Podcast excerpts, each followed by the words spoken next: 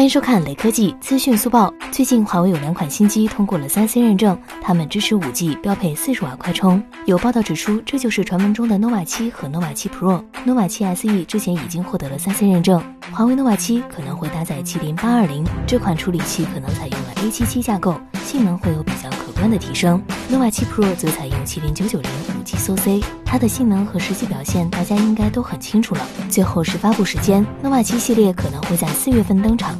P 四零刷晚一点，粉丝估计会说，要不是易烊千玺帅，我才不买呢。最后扫码关注雷科技公众号有福利，关注并回复华为价格即可获得红包，手快有，手慢无哦。